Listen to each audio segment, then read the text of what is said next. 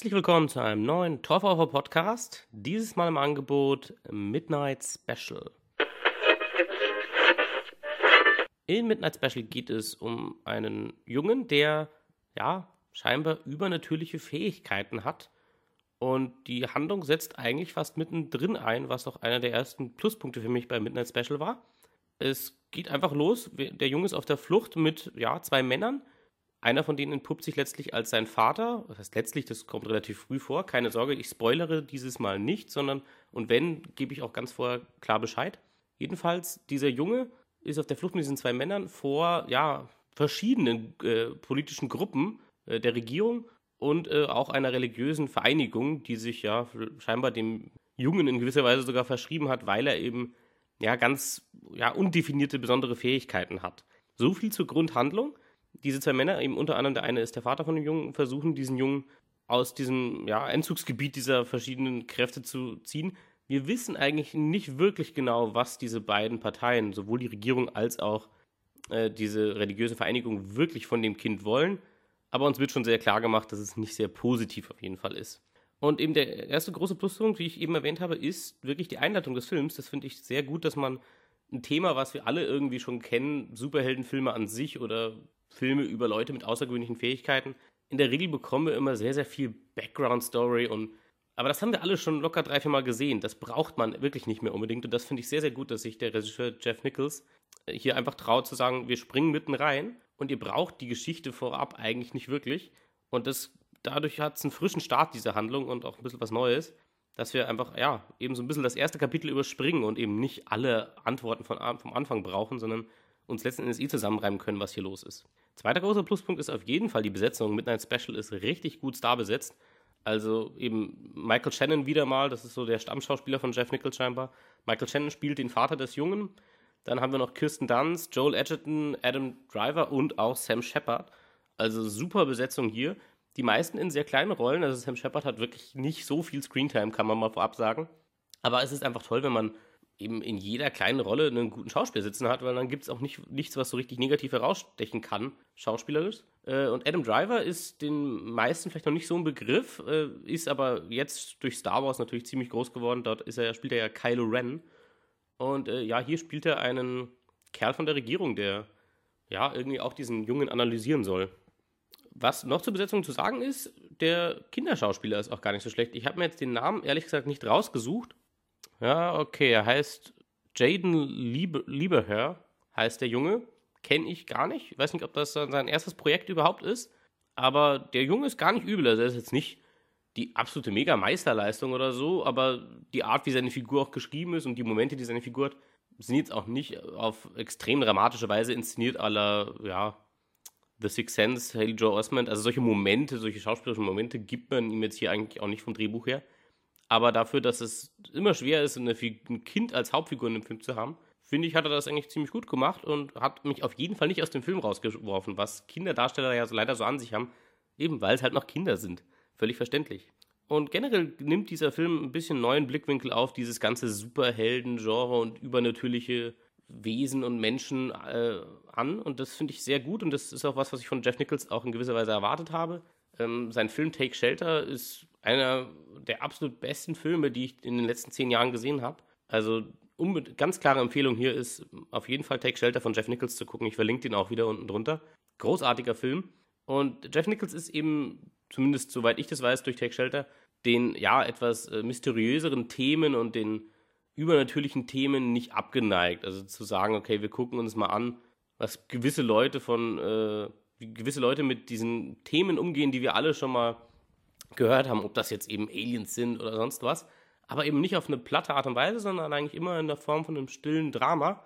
Und er stellt auch immer in Frage, ist das alles real oder nicht? Oder gibt es irgendwas äh, Übernatürliches oder nicht? Und das macht er mit, mit, mit Midnight Special auf jeden Fall auch.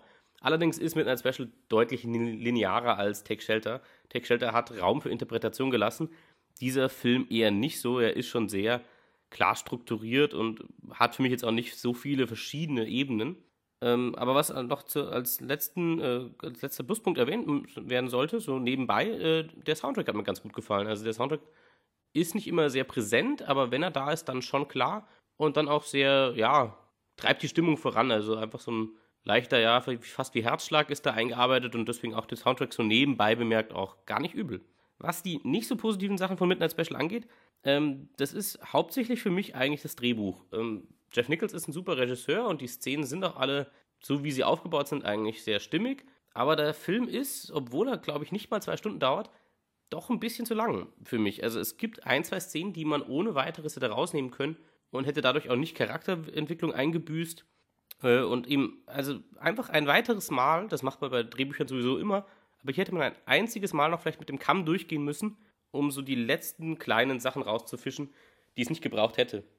Unter anderem eben auch so ein paar Puffer-Szenen, äh, wo man gesagt hat, okay, das brauche ich eigentlich nicht, wenn ich das nochmal neu umgeschrieben hätte, hätte ich mir zum Beispiel die und die Figur komplett sparen können und hätte trotzdem exakt die gleiche Aussage und die gleiche emotionale Wirkung beim Zuschauer hervorrufen können.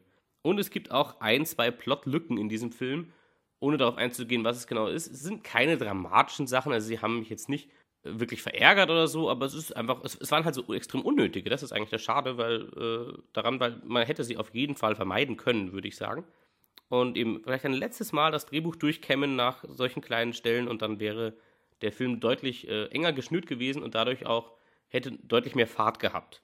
Ja, und äh, der Film stellt viele äh, Sachen in den Raum und erklärt auch nicht alles so. Zum Beispiel eben diese Fähigkeiten dieses Jungen werden überhaupt nicht wirklich definiert. Also der Junge kann, blöd gesagt oder böse gesagt, immer genau das, was der Plot von ihm verlangt. Was mich nicht gestört hat, weil ich finde das okay oder finde das sogar gut, wenn man nicht die Sachen übererklärt und wir am Schluss einfach überhaupt keine, kein Mysterium mehr haben. Das ist ja genau das, was ich an solchen Filmen interessant finde. Aber letzten Endes traut sich der Film da nicht so ganz. Also wie gesagt, keine Spoiler. Aber der Abschluss dieses Films äh, ist ein bisschen zu lang. Also irgendwie haben wir ein bisschen wie bei Herr der Ringe ein oder zwei Enden zu viel, die man ruhig hätte wegschneiden können, um vielleicht auch den Zuschauer ein bisschen kälter loszulassen und ein bisschen mehr zu sagen, so, und jetzt denkt selber drüber nach, was du gerade gesehen hast. So ganz traut sich der Film das nicht. Das hat man sich bei Take Shelter schon getraut und ich habe Matt noch nicht gesehen, aber ich bin sehr gespannt, wie der ist von Jeff Nichols. Und eben, aber allein durch Take Shelter habe ich natürlich schon gewisse Erwartungen gehabt, wenn er sich wieder einem Genre widmet, äh, oder wieder dem Genre widmet, wo nicht alles so klar definiert ist. Also er kombiniert immer zwei oder drei Genres miteinander. Meistens ist es auch irgendwo ein Drama. Und er stellt aber eben natürlich auch Fragen zu gewissen Dingen, zu übernatürlichen Dingen auch. Und das tut er hier auch, aber er traut sich nicht so ganz, uns grübeln zu lassen, sage ich mal. Also er, er klebt dann noch so ein bisschen ein Ende dran, um mehr Abschluss zu bieten. Und das braucht nicht jeder Film. Und ich finde, der Film hätte hätte es nicht gebraucht, diesen, diesen Abschluss für den Zuschauer zu bringen, sondern hätte einfach, ja, nur fünf Minuten früher hätte er einfach enden können, hätte damit auch locker nochmal eine Plotlücke vermeiden können, die sehr unnötig war am Schluss. Aber wie gesagt, das Ende ist ein bisschen langatmig für mich, ein bisschen overexplanatory, wenn man das so sagen will. Aber ansonsten, unterm Strich, ist mit einem Special auf jeden Fall ein interessanter Film. Ist ein Film, der natürlich auch nicht so den riesen Release jetzt haben wird diese Woche, weil diese Woche unglaublich viel äh, populäres Zeug angelaufen ist, wie unter anderem Zoolander 2. Wenn ihr die Möglichkeit habt, würde ich trotzdem empfehlen, Midnight Special zu gucken, weil er in der Woche, was diese Woche angelaufen ist, auf jeden Fall einer der interessanteren Filme ist und eben sich auch traut, was zu versuchen und das vielleicht nicht immer zu 100% hinbekommt. Aber wie ich immer sage, mir sind Filme lieber, die ein bisschen was Eigenes versuchen mit einer bestimmten Thematik und das vielleicht nicht zu 100% hinbekommen, aber dadurch trotzdem was Eigenes haben und was Einzigartiges, etwas, was man noch nicht gesehen hat. Und das kriegt der Film eigentlich ganz gut hin. Als letzter kleiner Minuspunkt äh, muss man vielleicht die Special Effects erwähnen.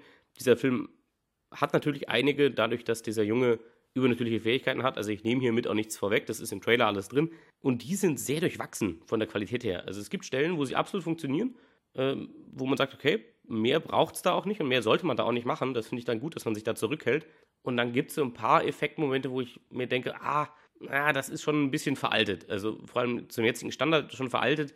Das wird sich mit den Jahren nicht besser machen. Also das wird mit den Jahren eher schlechter werden. Und das versteht man eigentlich gar nicht. Es wirkt echt wie, als hätten da zwei verschiedene Teams dran gearbeitet. Denn diese kleinen Momente, diese, wo die Nahaufnahmen eigentlich sind, die sehen eigentlich gar nicht schlecht aus.